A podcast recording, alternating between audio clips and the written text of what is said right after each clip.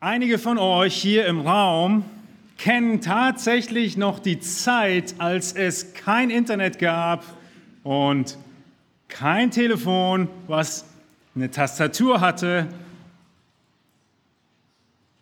und man wirklich noch Briefe geschrieben hat. Man sich hingesetzt hat und nachgedacht hat über das, was man schreiben möchte. Die Freundschaft von meiner heutigen Frau und mir begann in dieser Zeit. Ich hatte ungefähr 30 Minuten zu laufen bis zum nächsten Internetanschluss. Sowas gab es mal. Und deshalb war die E-Mail gar nicht das erste und bevorzugste Mittel zu schreiben. Und vielleicht Könnt ihr euch vorstellen, wenn dann irgendwie ein Brief mal im Postkasten war, ich war in diesen zwei Jahren außerhalb von Berlin, dann hat man sich nur schon gefreut auf den Inhalt, wenn man den Absender gesehen hat, sich als Empfänger gesehen hat und vielleicht irgendeinen Hinweis darauf, dass es keine Rechnung ist. Vielleicht sogar ein Duft, der von dem Brief ausging? Gut, weiter reden wir hier nicht. Ein Brief kommuniziert nur schon von seinem Umschlag. Leider sind die meisten Briefe, die wir heute noch bekommen, die, die wir am liebsten weglegen wollen. Rechnungen, Mahnungen, irgendwas, was dann die Schriftform, wie man so schön sagt, erfordert. Verträge erwarten wir vielleicht noch hoffnungsvoller. Wir möchten heute Morgen den Briefumschlag eines biblischen Buches anschauen, nämlich den Kolosserbrief. Auch der Kolosserbrief hat einen Briefumschlag und er kommuniziert eine Erwartungshaltung auf das, was kommen wird im Brief. Die Erwartungshaltung, die dieser Briefumschlag heute Morgen kommunizieren wird, ist, Christus. Punkt. Christus und nicht mehr. Christus genügt. Christus ist Gott. Christus ist alles, was wir brauchen. Ist der ganze Inhalt des Briefes, ist die große Absicht, die Paulus hatte mit dem Kolosserbrief. Und sie ist schon spürbar im Umschlag dieses Briefes. Viele Menschen lehnen heute Jesus Christus als Gott ab. Die Juden lehnen Jesus als Gott ab. Der Islam lehnt Jesus als Gott ab. Die Zeugen Jehovas lehnen Jesus als Gott ab. Die Atheisten lehnen Jesus als Gott ab. Alle, außer wiedergeborene Christen, lehnen Jesus als Gott ab.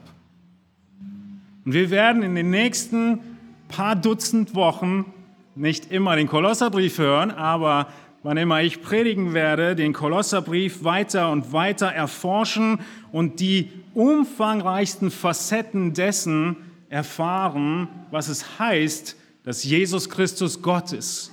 Und der Umschlag heute Morgen wird den Anfang machen. Wenn ihr darüber nachdenkt oder in eine Situation kommt, in der ihr euch die Frage stellen müsst, ist Jesus Christus Gott? Dann musst du wissen, der Kolosserbrief wird deine erste Wahl sein von den Briefen. Das Johannesevangelium deine erste Wahl von den Evangelien. Der Kolosserbrief ist voll davon, dass zweifellos wird, dass Jesus Gott ist, weil genau das eine der Irrlehren war, die die Gemeinde zu Kolosse beunruhigt hat, um ein schwaches Wort zu benutzen. Paulus, er betont die unvergleichliche Erhabenheit Christi, die Vorrangstellung Christi, die Souveränität Christi, die Überlegenheit Christi über alles, was wir uns vorstellen können. Das ist das Wichtigste, was wir in diesem Brief lernen werden. Christus allein genügt zur Errettung und es wird nichts hinzugetan. Auch heute noch ist diese Wahrheit angefochten. Lehrer kommen auf und fügen zu dem Werk Christi noch einzelne kleine wenige Werke von dir hinzu, die du zu erfüllen hast. Natürlich würden sie betonen, das Werk Christi allein ist ausreichend, aber du musst dies oder jenes tun. Christi Werk würde vielleicht für 99 Prozent ausreichen in der Praxis, aber dieses letzte Prozentchen, läge an dir. Wer von euch würde heute Morgen meinen, dass er dieses letzte Prozentchen seinerseits aufbringen könnte? Selbst das letzte Prozentchen würden wir nicht schaffen. In der absoluten Verdorbenheit, in der Gefesseltsein in Sünde, in dem Todsein unseres ganzen geistlichen Lebens, wie die Bibel es beschreibt. Und deshalb muss alles an Christus hängen. Christus ist ausreichend. Er allein genügt aber nicht nur, damit du gerettet wirst. Er allein genügt auch, damit du dein ganzes Leben zu seiner Ehre leben kannst. Damit du jede Frage in deinem Leben beantworten kannst, genügt Christus. Das ist die Botschaft von Paulus im Kolosserbrief. Und er macht dies deutlich darin, dass wir als Gläubige, die Phrase, die er benutzt, eins sind in Christus. Wir sind eins in seinem Tod, wir sind eins in seiner Auferstehung, wir sind eins in seiner Erhöhung. Das ist die Grundlage, auf die dein Leben gebaut werden muss. Natürlich wird das Auswirkungen haben in deinem Leben, aber nichts von diesen Auswirkungen ist Teil deiner Rettung. Das ist die Botschaft des Briefes. Christus allein genügt. Und für diese Botschaft gibt es einen Briefumschlag. Und den schauen wir uns heute Morgen an. Ihr dürft eure Bibeln aufschlagen in dem Kolosserbrief. Und wir werden heute Morgen anderthalb Verse schaffen zu betrachten und in diesen Versen sehen, was Gott bereits in diese Begrüßung nur hineingelegt hat. Paulus Art und Weise, die Begrüßung allein zu schreiben, gibt uns viel Aufschluss über sein Herz und über Gott und Gottes Anliegen für seine Gemeinde. Wir lesen zusammen Kolosser 1, Vers 1. Dort heißt es, Paulus, Apostel Jesu Christi, durch den Willen Gottes und der Bruder Timotheus. Paulus, Apostel Jesu Christi durch den Willen Gottes und der Bruder Timotheus. Wir sehen als erstes den Absender. Das ist Paulus und Timotheus. Wir merken und stellen hier fest, das Erste, was wir lernen, ist, Gott offenbart sich uns. Gott offenbart sich uns. Das ist, ihr Lieben, nicht selbstverständlich. Gott offenbart sich uns durch ein Team von Männern. Es ist Paulus zuallererst, der sich vorstellt. Wir finden Paulus Namen dreimal in diesem Brief. Es ist zweifellos, dass er ihn geschrieben hat. Natürlich in 1 Vers 1 finden wir seinen Namen, wie wir es gerade gelesen haben. In Kapitel 1 Vers 23 finden wir seinen Namen in den Worten, dass er der Diener ist des Evangeliums. Ich, Paulus, heißt es in Kapitel 1, 23. Und er schließt den Brief ab mit seiner eigenen Unterschrift und schreibt in Kapitel 4, Vers 18, dies ist der Gruß mit meiner des Paulus Hand. Gedenkt an meine Fesseln, die Gnade sei mit euch. Amen. Paulus hat den Kolosserbrief geschrieben. Die Kirchenväter, ob Irenäus, Clemens von Alexandria, Tertullias, Origenes oder Eusebius, all die Kirchenväter bestätigen seine Autorenschaft. Mal ein Brief, an dem es keine Diskussion über diesen Punkt gibt. Und der Poststempel auf der Briefmarke, er kennzeichnet den Brief mit 60 nach Christus. 60 oder 62 nach Christus hat Paulus diesen Brief geschrieben. Er selbst sitzt im Gefängnis in Rom. Auch das sehen wir in diesem vierten Kapitel. Gedenkt an meine Fesseln. Und Paulus, er nutzt die Gelegenheit und schreibt drei Briefe gleichzeitig. Also nacheinander, aber er benutzt einen Postboten. Er schreibt, und das ist wichtig fürs Verständnis, den Epheserbrief zusammen mit dem Kolosserbrief und den Brief an Philemon. Die drei gehören zusammen. Die drei kommen aus dem gleichen Moment des Lebens von Paulus und deshalb können die drei Briefe einander in der Auslegung auch sehr gut ergänzen. Epheser, Kolosser und Philemon. Wir kennen sogar die Postboten, nämlich Tychicus und Onesimus. Drei Briefe, zwei Postboten. In Kolosser 4, Vers 7 sagt Paulus, alles, was mich betrifft, wird euch Tychicus mitteilen, der geliebte Bruder und treue Mitknecht und Diener und Mitknecht im Herrn, den ich eben deshalb zu euch gesandt habe, damit er erfährt, wie es bei euch steht und damit er eure Herzen tröstet. Das war Tychicus. Vers 9, zusammen mit Onesimus, dem treuen und geliebten Bruder, der einer der euren ist. Sie werden euch alles mitteilen, was hier vor sich geht. Wir merken, dass die Postboten der Briefe im Neuen Testament nicht nur Postboten waren, sondern sie waren Prediger. Und deshalb die Qualifizierung von Tychicus und Onesimus hier, sie waren treu, sie waren geliebt, sie waren geschätzt. Onesimus kommt sogar aus Kolosse. Er ist einer der Euren, sagt Paulus. Sie waren Prediger, die den Brief gebracht haben, ihn vorgelesen haben und ihn ausgelegt haben. Genauso wie wir auch heute das tun wollen. Und sie haben ergänzt, was immer noch für Rückfragen waren bei den Empfängern. Vor allem Rückfragen zu den persönlichen Umständen, wo Paulus und der Heilige Geist dachten, das muss nicht in inspirierte Schrift hinein. Er wird euch alles mitteilen, was hier vor sich geht. Das war also der Poststempel 6062 nach Christus. Wie lange ist Jesus schon aufgefahren? 30 Jahre. Knapp 30 Jahre. Das ist eine lange Zeit, was in 30 Jahren alles passiert. Ja, einige Gemeinden in unserem Umfeld feiern gerade 20-jähriges Jubiläum, 25-jähriges Jubiläum. So lange ist schon her, dass Jesus aufgefahren ist und es ist viel passiert im Missionsbefehl. Die Jünger sind rausgegangen und haben Jünger gemacht bis ans Ende der Welt und Kolosse gehörte dazu. Nun, wie stellt Paulus sich vor? Was ist der Absender? Der Absender ist, dass Paulus die Form benutzt dieses Briefes, die üblich war zur damaligen Zeit. Der Name des Schreibers, der Name der Empfänger und ein Gruß. Paulus erfolgt diesem üblichen Format. Auch wir haben Formatvorlagen, wenn wir einen Brief beginnen. Ja, irgendein Briefkopf, die sehen alle sehr ähnlich aus. So war das auch bei Paulus. Aber in jedem einzelnen dieser drei Punkte fügt er jemanden hinzu. Was meint ihr wen? Um wen sollte es nochmal gehen in diesem Brief? Um Christus. Er fügt bei dem Absender Christus hinzu, bei den Empfängern Christus hinzu und bei seinem Gruß Christus hinzu. Er nennt sich nämlich Paulus Apostel Christi, Jesu.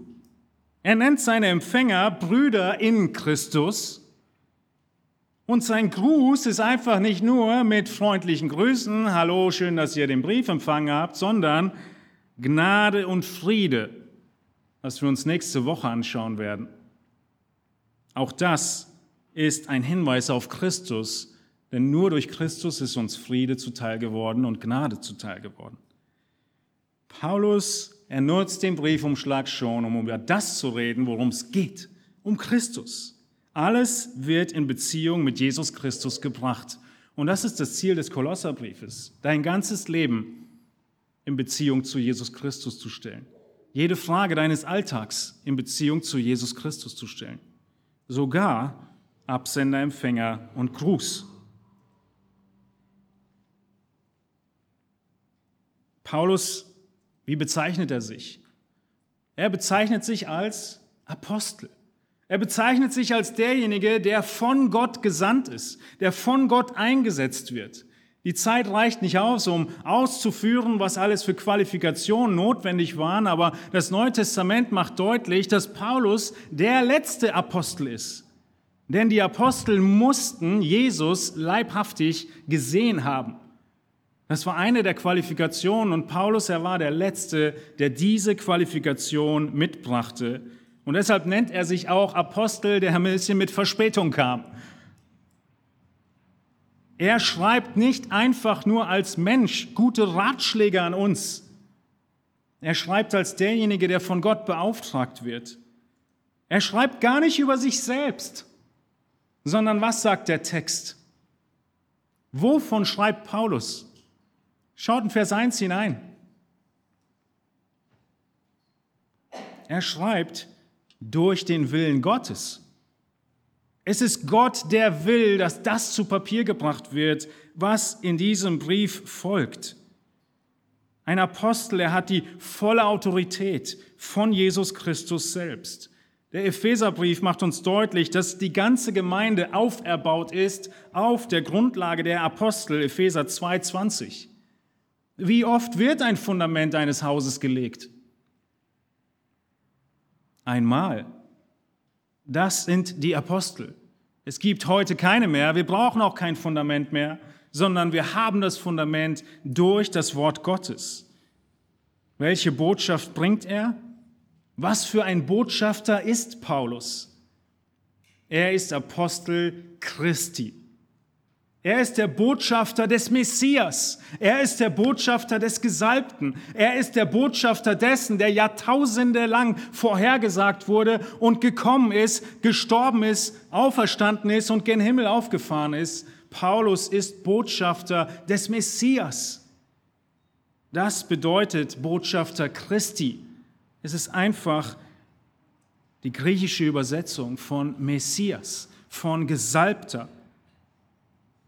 Einige Übersetzungen schreiben Apostel Jesu Christi, genauer ist aber Apostel Christi Jesu. Denn Paulus Betonung lag darauf, dass er von dem Messias zeugt, von dem Verheißenen zeugt und auf den Verheißenen hindeutet. Der eine, der Rettung bringen sollte für die Welt. Der eine, der der Mittler ist zwischen Gott und den Menschen. Christus. In Johannes 1,41 lesen wir, wie Andreas, einer der Jünger, der Bruder von Simon Petrus, Simon findet und zu Simon sagt, wir haben den Messias gefunden. Das heißt übersetzt den Gesalbten. Johannes 1,41. Er ist eingesetzt mit Königswürde, unser Messias Christus. Nicht nach eigenem Willen, sondern durch Gottes Willen. Wie hat sich der Wille Gottes im Leben von Paulus zum Ausdruck gebracht? Seit wann ist Paulus Apostel Christi durch den Willen Gottes? Geht mal in der Zeitachse zurück. Seit wann ist Paulus Apostel Christi? War es durch Paulus Willen oder war es durch Gottes Willen? Es war auf der Straße nach Damaskus. Paulus war unterwegs, Entschuldigung, er hieß damals Saulus, um Christen zu töten. Gott erscheint ihm, Gott dreht ihn um, er offenbart sich ihm und Paulus, er versteht, er war die ganze Zeit gegen Gott unterwegs, gegen den Messias unterwegs, gegen Christus unterwegs. Und deshalb betont er, ich bin Apostel durch Gottes Willen. Er hat mich herausgerissen und er hat mir gesagt, was ich zu tun habe, nicht ich. Was immer in diesem Brief folgen wird, wenn du ihn heute Nachmittag liest, sind nicht Worte von Paulus Willen, sind nicht Worte von uns heute, sind die Worte Gottes selbst. Er entschied sich, sich zu offenbaren. Und deshalb leitet Paulus ein, ich bin Apostel Christi durch Gottes Willen. Ihr könnt die ganze Geschichte zu Damaskus und der Bekehrung von Saulus zu Paulus nachlesen in Apostelgeschichte 9. Und in Apostelgeschichte 13 wurde Paulus dann ausgesandt in die Gemeinden. In Vers 2. Dass sie das Werk tun, wozu der Heilige Geist sie berufen hat. Er ist Apostel durch den Willen Gottes. Er schreibt in der Autorität Gottes. Wir haben heute eine unzählige Zahl von Foren im Internet. Wir haben heute eine unzählige Zahl an Informationen, die auf uns einprassen. Ja, vieles sind hilfreiche und nützliche Ratschläge, aber so eine Forumsdiskussion hat letztlich null Autorität für dein Leben. Es wäre fatal, wenn du Lebensentscheidungen auf irgendeinen Kommentar in einem Forum gründen würdest. Null Autorität. Jeder kann seinen Senf dazugeben. Es wäre fatal, wenn du deine Lebensentscheidungen von diesen Aussagen abhängig machst und leider passiert es sehr oft. Es gibt aber auch Internetseiten, die den Gesetzestext darstellen und etwas mehr Autorität haben sollten. Diese Internetseiten haben oft ganz spezielle Endungen, die erkennbar machen, dass es eine offizielle Seite ist, dass es nicht irgendein Forum ist und nach diesen können wir uns wesentlich besser richten. Zu Zeiten der Corona-Pandemie haben wir gelernt, zwischen diesen beiden Seiten zu unterscheiden. Die einen kommentieren die Gesetzestexte, die anderen schreiben sie auf. Besser, du nimmst letztere als Entscheidung für dein Leben. Danach sollte gehandelt werden. Wie viel mehr bei Gottes Wort? Gottes Wort ist Autorität für unser Leben. Und wie oft erwischen wir uns in den Fragen unseres Alltags, dass wir überall hingehen und Antwort suchen, aber nicht zu dem, der wirklich Autorität hat, etwas zu sagen über unser Leben. Zu Gott selbst und in sein Wort. Wo durch Gottes Willen Menschen das aufgeschrieben haben, was Gott wollte. Lies die Bibel, kann ich dir nur als Anwendung mitgeben. Gott offenbart sich. Das, was wir hier finden, ist sein Wort. Natürlich helfen uns auch Statusbilder auf WhatsApp mit Bibelimpulsen für unser geistliches Leben. Versteht mich nicht falsch. Aber euer Leben gründen auf diese Schnipsel von Gottes Wahrheit wäre fatal. Denn diese Wahrheiten haben einen Kontext. Sie haben eine Absicht des Autoren und die müssen wir verstehen, um zu prüfen, ob ich wirklich mit Gott über Mauern springen kann, egal welche.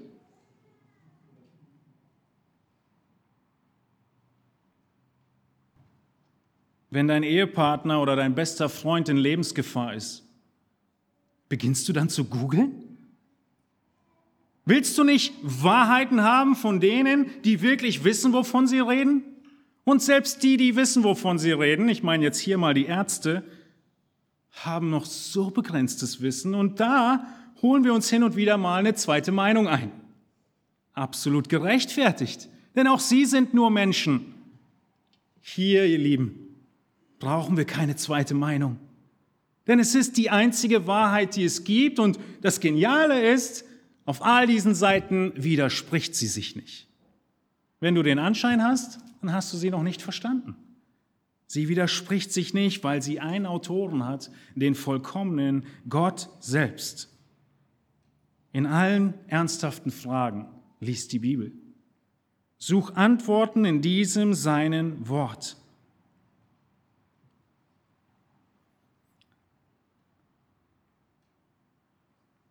Gott selbst offenbart sich uns. Gott selbst offenbart sich uns durch Männer, die er herausgerufen hat, um dieses sein Wort aufzuschreiben. Johannes 16 wird in Erfüllung kommen wo Jesus den Jüngern schon sagte, der Heilige Geist wird kommen und er wird euch an alles erinnern, was ich euch gesagt habe. Der Heilige Geist wurde schon angekündigt, dass er die Bibel zu Ende bringen wird. Und genau das passiert im Schreiben dieser Briefe durch Paulus, viele davon und andere Apostel. Paulus ist aber kein Einzelkämpfer. Paulus arbeitet im Team. Paulus Team hat drei Namen. Es ist Paulus und hier in Vers 1 auch der Bruder Timotheus. Er ist Paulus engster Begleiter. Wir können nicht genau sagen, ob Timotheus in Kolosse gewesen ist. Es kann gut sein. Paulus ernennt außerdem Epaphras, den Pastor von Kolosse. Die drei sind in Zusammenarbeit im Team für diese Gemeinderegion Kolosse, Laodicea.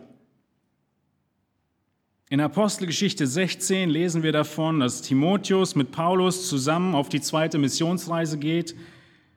Und er wird hier in Kolosser 1.1 genannt, weil Timotheus wahrscheinlich der Schreiber war des Briefes. Wisst ihr was? Teamwork ist Gott so wichtig, dass er jedem Einzelnen, auch den Hochbegabten, auch den Leitern, auch Paulus, Begrenzungen gibt, die ihm notwendig machen, im Team zu arbeiten. Gott hat keine Einzelkämpfer. Er hat nur Teams. Selbst die 70 hat er zwei und zwei zusammen ausgesandt. Und auch Paulus hat immer jemanden dabei. Er kann gar nicht anders. Er kann wahrscheinlich schlecht sehen. Deswegen schreibt er nicht selbst, sondern hat seine Schreiber.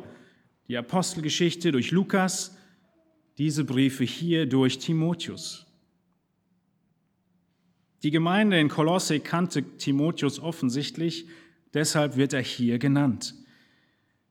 Ihr Lieben, wir merken hier an diesen ersten Phrasen, dass Gott sich mitteilen möchte, dass Gott durch Männer wirkt und seine Gemeinde leitet und dass er im Team arbeitet. Gott offenbart sich. Gott offenbart sich und er gebraucht Männer, um der Gemeinde vorzustehen. Er gebraucht Männer, um die Irrlehre zu bekämpfen und sein Wort zu überbringen und zu predigen. Dazu gehören auch noch in dieses Team die beiden Postboten, die wir schon genannt haben. Paulus arbeitet im Team. Wir sehen als zweites, dass Gott sich nicht nur offenbart, sondern dass Gott auf jeden Winkel dieses Planeten Acht hat. Gott achtet auf jeden Winkel der Erde. Gott baut seine Gemeinde eine Seele nach der anderen. Sein Reich, es breitet sich aus wie ein Sauerteig eine Seele nach der anderen, eine Gemeinde nach der anderen und Gott ist keine einzige egal. Er übersieht keine einzige und das ist im Kolosserbrief sehr ermutigend. Denn diese Gemeinde zu Kolosse war eine kleine Gemeinde. Wahrscheinlich sogar kleiner wie wir heute Morgen. Aber es ist Gott nicht egal. Gott erachtet auf jeden Winkel der Erde und auf seine Kinder in jedem Winkel der Erde. Er schreibt nämlich in Vers 2, Apostel Jesu Christi durch den Willen Gottes und der Bruder Timotheus an die heiligen und treuen Brüder in Christus in Kolosse. An die heiligen und treuen Brüder in Christus in Kolosse. Er schreibt an die Gemeinde in Kolosse. Kolosse ist neben Laodicea. Wir sehen in Kolosser 2, Vers 1, dass Paulus über die Laodicea spricht. Kolosse ist in der römischen Provinz Asien, heute der modernen Türkei. Der ein oder andere geht gerne in den Urlaub in die Türkei. Dort ist Kolosse. Ephesus ist an der Westküste und 160 Kilometer landeinwärts ist Kolosse in der heutigen Türkei. Gemeinsam in einem Tal mit Laodicea, die Stadt kennen wir vielleicht ein bisschen genauer, und Hierapolis, die dritte Stadt in diesem Lukastal. Das Besondere an diesen drei Städten war, dass sie vor 500 Jahren aus Paulus Perspektive florierend waren. Diese drei Städte in diesem Tal lagen an der wichtigsten Karawanenstraße der Gegend. Und die Karawanenstraße war die einzige Infrastruktur der damaligen Zeit. Sie haben viele Leute gehabt, große Städte gewesen und haben viel Wirtschaftliches bewirkt. auf dem Weg nach Ephesus, was eine Hafenstadt war oder so gut wie am Hafen lag, am Wasser war. Von Ephesus bis zum Euphrat sind die Kamele gewandert, durch Kolosse durch. Das war eine sehr wichtige römische Straße. Leider ist das 500 Jahre her gewesen, zum Zeitpunkt 60 nach Christus. Die Straßen haben sich geändert. Kolosse war nur noch ein kleines, runtergekommenes Dörfchen. Wenig Leute in diesem Lukastal und deshalb waren sie alle ausgerichtet auf Ephesus. Und wir können schlussfolgern, dass wahrscheinlich Epaphroditus, der Pastor der Gemeinde in Kolosse, oft in Ephesus war, dort in Ephesus von Paulus gehört hat, sich bekehrt hat. Wie lange war Paulus schon wieder in Ephesus? Knappe drei Jahre. War, hat mal ein bisschen länger Wurzeln geschlagen. Und dann lesen wir in Ephesus, über Ephesus in Apostelgeschichte 20, dass Paulus sich von den Ältesten verabschiedet, ihnen sagt unter Tränen, wir werden uns nicht wiedersehen. Es ist gut möglich, dass Epaphras genau da dabei war. Dass er zu diesen Ältesten gehörte, die 160 Kilometer landeinwärts Gemeinden betreuten in Kolosse, in Laodicea und in Hierapolis. Für zwei der Gemeinden kriegt er Briefe. Für die Gemeinde zu Kolosse und die Gemeinde zu Laodicea bekommt er Briefe, die er lesen soll und umsetzen soll. Das ist, wie die Gemeinde entstanden ist. Vielleicht merkt ihr zwei wichtige Dinge. Das erste ist, diese kleine Gemeinde irgendwo mitten in der Türkei im Inland, wieso sollte Gott einen Brief schreiben an diese Gemeinde? Ein Brief, der so zentral wird, dass die ganze Kirchengeschichte die Lehre über die Gottheit Jesu unter anderem auf diesem Brief aufbaut. Weil Gott kein einziger auf dieser Erde egal ist. Er hat in Johannes 10 gesagt, ich bin der gute Hirte, und er tut es auch. Wir ermutigen zu wissen, dass Gott Acht hat auch auf kleine Gemeinden, auch auf Leute weit weg, irgendwo auf dem Dorf. Er hat Acht auf sie und er sorgt dafür, dass sie vor Irrlehre bewahrt werden und sogar sie einen Anteil haben an der universellen Gemeinde der Gesundheit von allen. Gott ist kein so kleines Zipfelchen der Erde, egal wo seine Kinder sich versammeln. Das ist die Gemeinde zu Kolosse. Paulus, er hat dem Epaphras in Apostelgeschichte 20, 27 den ganzen Ratschluss Gottes verkündigt. Paulus selbst schreibt, und er war nie in Kolosse. Er hat die Leute nie gesehen und trotzdem waren sie ihm nicht egal. Er hat sich hingesetzt und diesen so genialen Brief geschrieben. Er hat sie geliebt, wie wir gleich sehen werden. Er hat sie als seine Brüder angesehen, einfach nur, weil sie eins sind in Christus. Die Gemeinde ist nicht groß. Wir sehen, dass sie sich in Häusern treffen. Diese Häuser haben in der Regel um die 50 Personen beherbergen können. Das ist wahrscheinlich die Größe, die die Gemeinde zu Kolosse hatte. Und Epaphras, er kommt zu Paulus nach Rom ins Gefängnis und er bringt Paulus einen Bericht über das, wie es so läuft in den Gemeinden im Lukastal.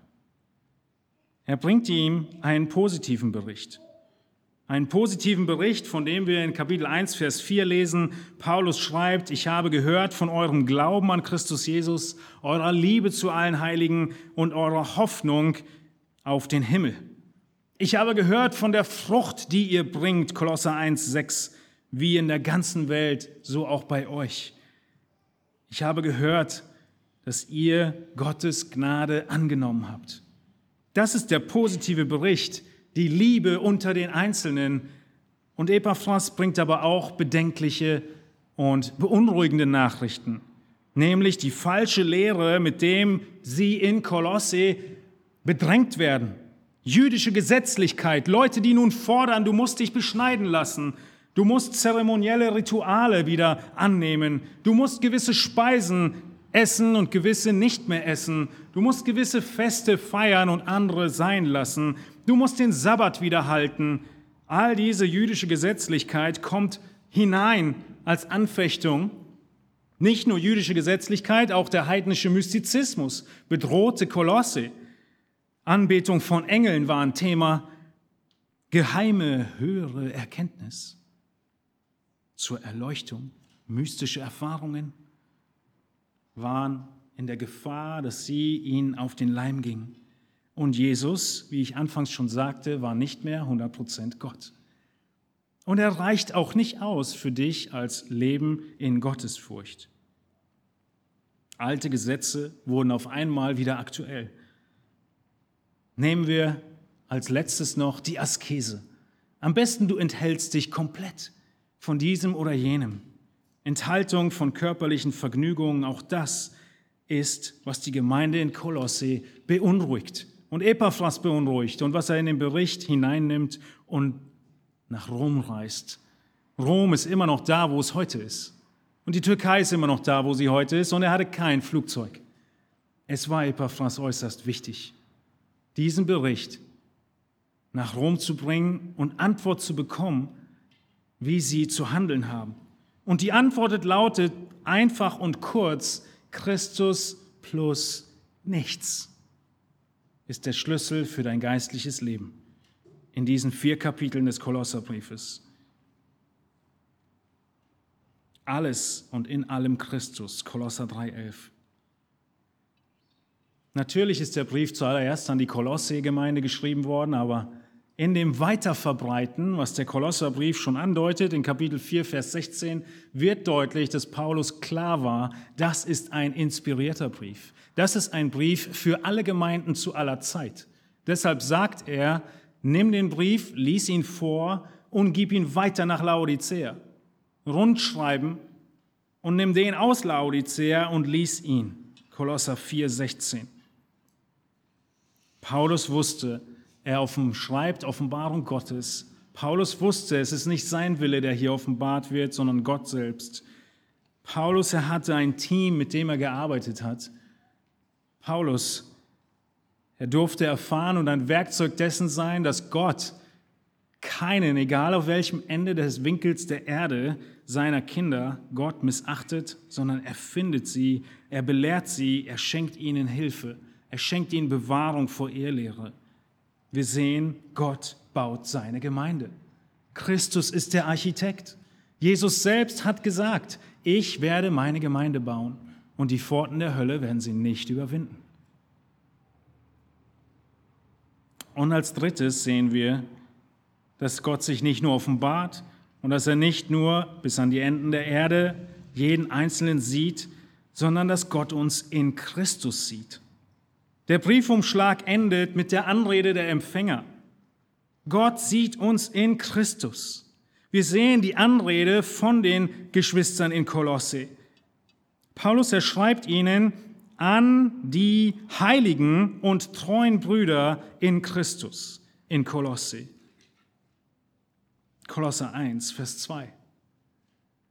Dass sie in Kolosse sind, ist das Allerunwichtigste. Es kommt zum Schluss. Das Wichtigste ist, sie sind Heilige und sie sind Treue. Anders übersetzt auch Gläubige. Das ist dasselbe Wort im Griechischen, treu oder gläubig. Heilige und treue Gläubige, Brüder in Christus, in Kolosse. Diese heiligen und treuen Brüder sind zwei Adjektive, die Paulus hier wählt, um die Brüder zu beschreiben. Sie sind heilig und sie sind treu oder gläubig. Sie sind heilig, weil sie dem Stande nach abgesondert sind von Sünde. Ihre Bezeichnung ist Heilige. Heilige heißt Abgesonderte. Heilige im Sinne von perfekt. Heilige im Sinne von sündlos. Heilige im Sinne von rein, aber nicht in ihrem Alltag, sondern gemäß ihrem Status. Denn mit dem Moment, wo ein Mensch an Jesus Christus gläubig wird, wird er ein für allemal gerecht gesprochen, ist ein Heiliger, hält sich von Sünde fern. Trifft das auf dich zu? Bist du gläubig und heilig? Wenn Sünde kommt, hast du eine Antireaktion dagegen. Paulus, er benutzt diesen Begriff noch mehrere Male im Brief. In Kolosser 1,4, ich habe gehört von der Liebe zu allen Heiligen. In 1, Vers 12, ihr habt als Heilige ein Erbe. In Kolosser 1, 22, Jesus ans Kreuz gegangen, um euch heilig und tadellos und unverklagbar darzustellen vor seinem Angesicht. Kolosser 1, 26, das verborgene Geheimnis der Gemeinde, das jetzt aber seinen Heiligen offenbar gemacht worden ist. Ihr Lieben, kennen Menschen dich als Heiligen? Würden sie sagen, wenn sie deinen Mund, deinen Namen in den Mund nehmen, Heiliger? Würden sie sagen, derjenige, diejenige mit Sünde nichts am Hut. Heilige. Sowohl als Kompliment wie auch als Abwertung. Wir sind Menschen, die gläubig sind und uns von Sünde fernhalten. Das ist Teil seiner Anrede. Das ist, was die Empfänger kennzeichnet. Treue, Glauben und Heiligkeit. Es kennzeichnet sie, dass sie die Heiligen sind, die in Kolosse sind dass sie die Gemeinde sind, die in Kolosse ist, dass sie die Gläubigen sind in Kolosse, in Christus. Sie sind nicht nur die Heiligen und die Gläubigen, sie sind auch die Brüder, wir können hinzufügen in Klammern, und Schwestern. Zur damaligen Zeit wurde kulturell das, der Begriff Brüder benutzt, auch wenn man kollektiv die Männer und Frauen angesprochen hat. Was aber der Begriff Brüder nicht war, ist ein flapsiger Begriff von Leute oder Hey. Man hat den Begriff benutzt, um innige Verbundenheit zum Ausdruck zu bringen. Ähnlich wie letzte Woche beim Abschied im ersten Petrusbrief. Wenn Paulus sie Brüder nennt, dann spricht er von der familiären Bindung, die sie haben. Und der Grundlage dieser Bindung, nämlich Christus. Sie sind eins in Christus. Paulus hat vor Augen, dass sie zur selben geistlichen Familie gehören. Heute möchte ich dich fragen, wie klappt es bei dir, die Geschwister im Herrn zu sehen? Bezeichnest du sie mit inniger familiärer Verbindung? Denkst du manchmal darüber nach, dass wir zu einer Familie gehören? Sogar mit denen, die wir gar nicht sehen, die wir gar nicht so richtig kennen wie die Gemeinde in Turbental. Brüder und Schwestern in Christus. Wir sind eine Familie, wir halten zusammen, wir lieben einander, wir passen aufeinander auf und in der Ortsgemeinde natürlich umso mehr. Wie viel mehr sollten wir dieses Bild der Verbundenheit vor Augen haben? Und in und als Familie Gottes füreinander sorgen, füreinander da sein aufeinander acht haben, füreinander beten. Wir sollten viel öfter sagen, so macht man das in einer Familie. Was macht man denn in einer Familie? Man hält zusammen in einer Familie. Man löst Konflikte in einer Familie. Man redet Gutes in einer Familie. Man kann sich nicht vorstellen, wie man eigentlich ohne den einen oder die andere weiterleben soll. Das ist Familie. Gottes Familie sind Brüder und Schwestern, die nicht durch Blut verbunden sind eines Menschen, sondern das Blut Jesu Christi. Sie sind in Christus eine Familie nach ihrem Stand vor Gott heilig und gläubig.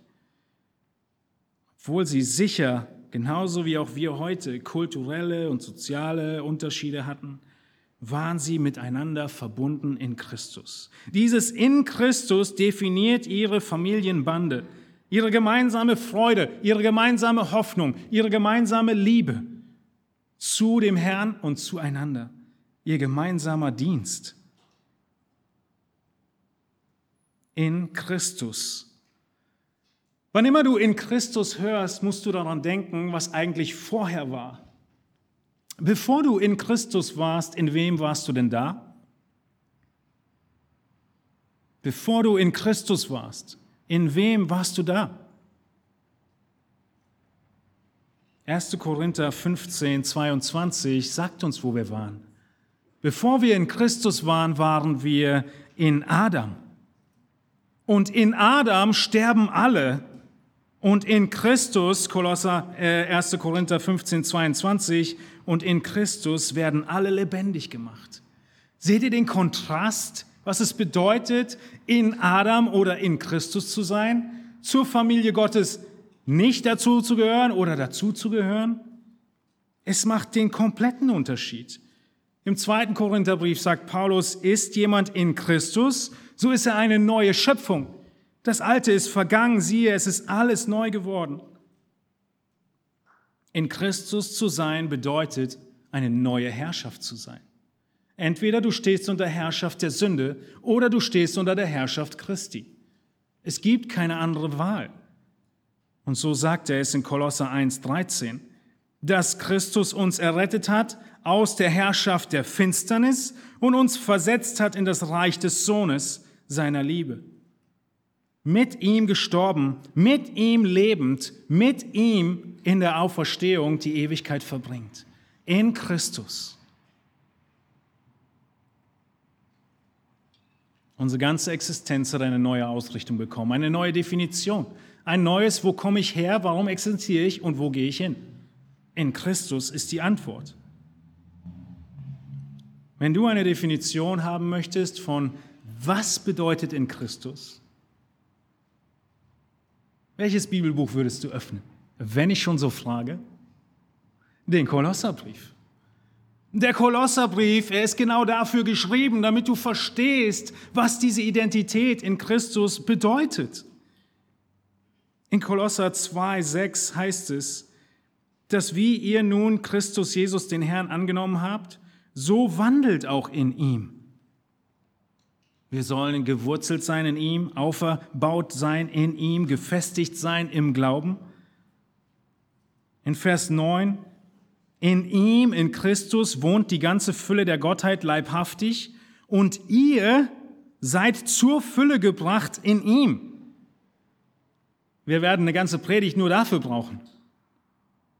In ihm, in Christus wird definiert im Kolosserbrief. Du musst nicht alles wissen, aber du musst wissen, wo es steht.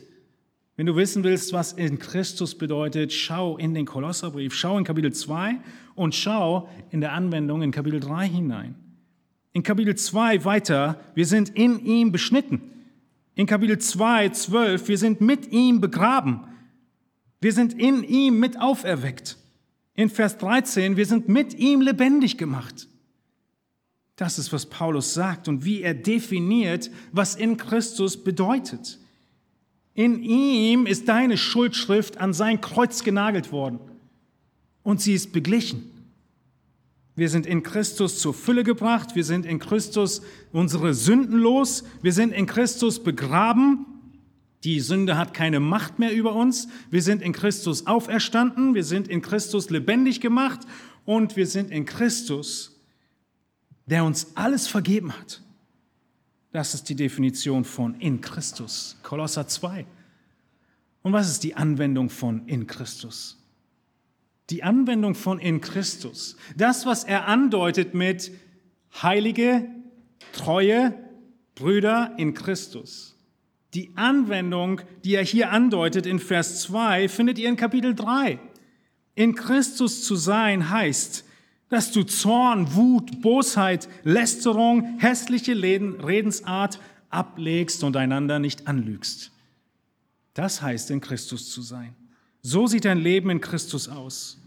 In Kapitel 3, Vers 12, dass du langmütig bist, dass du sanftmütig bist, dass du einander ertragst, und einander vergibst. So sieht dein Leben in Christus aus. In Kolosser 3,14, dass du die Liebe anziehst, das Band der Vollkommenheit, dass du dankbar bist. in Kolosser 3,16, dass das Wort des Christus, schon wieder die Bibel, dass das Wort des Christus reichlich in dir wohnt, in aller Weisheit, dass du einander lehrst, einander ermahnst, zueinander singst. Das ist ein Leben in Christus. Und so frage ich dich heute Morgen, bist du in Christus? Der theologischen Definition nach von Kapitel 2 und der Praxis im Alltag von Kapitel 3.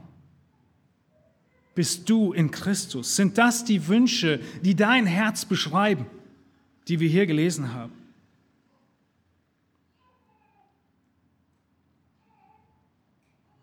Ihr Lieben, das ist nur der Umschlag des Briefes. Und es sind so viele Themen nur angerissen. Was können wir lernen von der Briefanrede dieses Kolosserbriefes? Es ist Gottes Autorität. Du brauchst keine Foren mit 100 Ratgebern, keine Ärzte mit einem zweiten Rat. Du hast Gottes Autorität und seine Wahrheit. Worte, die du annehmen musst als Gottes Worte. Es liegt bei dir. Worte der Bibel, Worte von Gott. Wir sehen außerdem, dass nicht nur Gott selbst Autor ist dieses Briefes, Paulus der Schreiber mit Timotheus zusammen, sondern dass seine Empfänger Heilige sind, dass seine Empfänger Gläubige sind, dass seine Empfänger Geschwister sind und all das in Christus, dass er derjenige ist, der sie verbindet. Und wir können nur schon mit diesem Umschlag uns fragen, wo wir heute stehen. Ist dieser Brief für uns oder müssen wir erst Dinge bereinigen? Müssen wir erst zum Glauben kommen? Bist du gar nicht in Christus? Glaubst du nicht an Jesus? Dann ist heute der Moment, an dem diese Versöhnung, diese Vergebung der Schuld möglich ist. Und du in Christus, in diese Familie hineingenommen wirst, von in Adam übergehst zu in Christus, von aus der Herrschaft der Finsternis rausgerissen wirst und in das Reich Christi versetzt wirst. Und es ist so herrlich zu wissen, dass Gott sich nicht nur offenbart und uns sein Wort gibt, sondern dass er uns auch sieht, egal in welchem letzten Winkel der Erde wir uns befinden und egal wie klein unsere Gemeinde sein möge. Jesus, der gute Hirte, achtet auf uns. Und er ist derjenige, der den Status von uns ein für allemal geändert hat. Wir sind in Christus. Was für ein großer Trost, was für eine Hoffnung, weiterzulesen in diesem Brief. Und ihr müsst nicht warten auf die nächste Woche, ihr könnt heute Nachmittag einfach weiterlesen. Der Brief hat nur vier Kapitel, in 15 Minuten seid ihr durch. Und ihr könnt ihn wieder und wieder lesen und darüber nachdenken, was genau meint er alles mit diesen kurzen Worten der Begrüßung. Und nächste Woche schauen wir uns die den Gruß an zum Ende von Vers 2. Gnade sei mit euch und Friede von Gott, unserem Vater. Lasst uns stille werden, wir wollen gemeinsam beten zum Abschluss dieser Predigt. Ihr dürft gerne aufstehen dazu.